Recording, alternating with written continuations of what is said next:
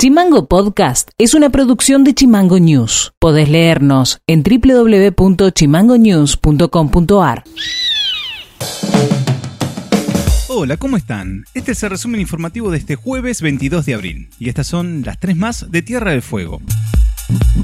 La Municipalidad de Ushuaia, a través de la Secretaría de Políticas Sociales, Sanitarias y Derechos Humanos, llevó a cabo una nueva jornada abierta de hisopados masivos en el barrio Pipo y se acercaron 137 vecinos y vecinas con síntomas compatibles con el COVID-19, 32 de los cuales dieron resultado positivo. El subsecretario de Políticas Sanitarias, el doctor Lucas Corradi, indicó que ese número de positividad significó un 23% de las muestras totales.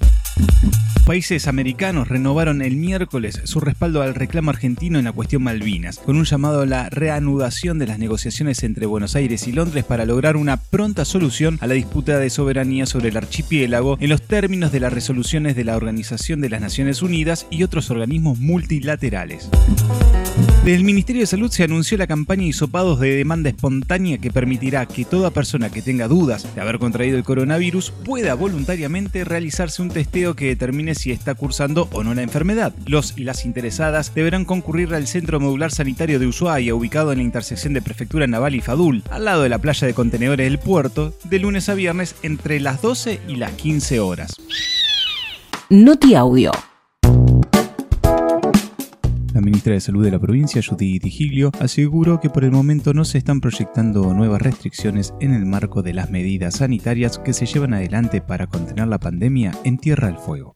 Por ahora no hay nuevas restricciones, sí pedimos eh, a todos los representantes de las cámaras que sean multiplicadores eh, hacia todos los representantes y hacia todas las personas que pertenecen a las cámaras, multiplicadores de los protocolos y de extremar el cumplimiento de los protocolos. Esta semana nosotros seguimos realizando controles desde diferentes áreas, eh, desde el Ministerio de Trabajo, Comercio, eh, desde el Ministerio de Salud, controles en diferentes comercios, locales gastronómicos, establecimientos deportivos y la realidad es que eh, si bien se observa un alto cumplimiento en algunos lugares, eh, hemos tenido incluso eh, que cerrar o clausurar establecimientos. Entonces, es muy importante, por un lado, el rol del Estado controlando, pero más importante es el, el rol de cada ciudadano y de cada comercio, de cada establecimiento, que haga que en su comercio se cumpla el protocolo.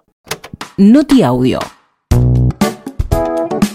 Secretario de representación oficial del gobierno en Capital Federal, Hugo Romero, cargó en contra de la nueva conducción del PJ Fueguino y afirmó que la conducción del partido encabezada por el intendente Walter Woto no representa el 75% del padrón del PJ en Tierra del Fuego.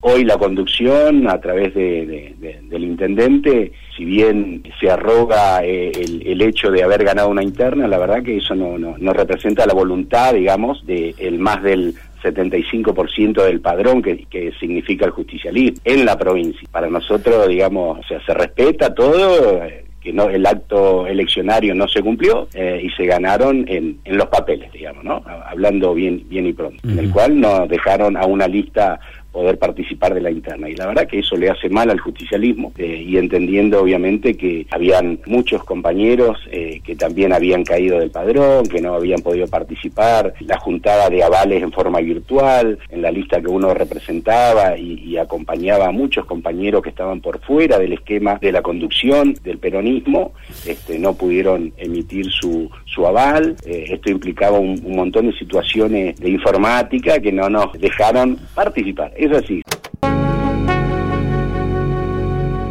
Y esto ha sido todo por hoy. Seguinos en Spotify como Chimango News y escribinos vía WhatsApp al 2901 6506 66. Dejamos con un tema musical de Group Armada y nos reencontramos mañana. Chau. Chimango Podcast. Conducción. Federico García. Diseño y redes sociales. Micaela Orué. Seguinos en Twitter. Seguinos en Facebook como Chimango News. En Instagram como Chimango News OK.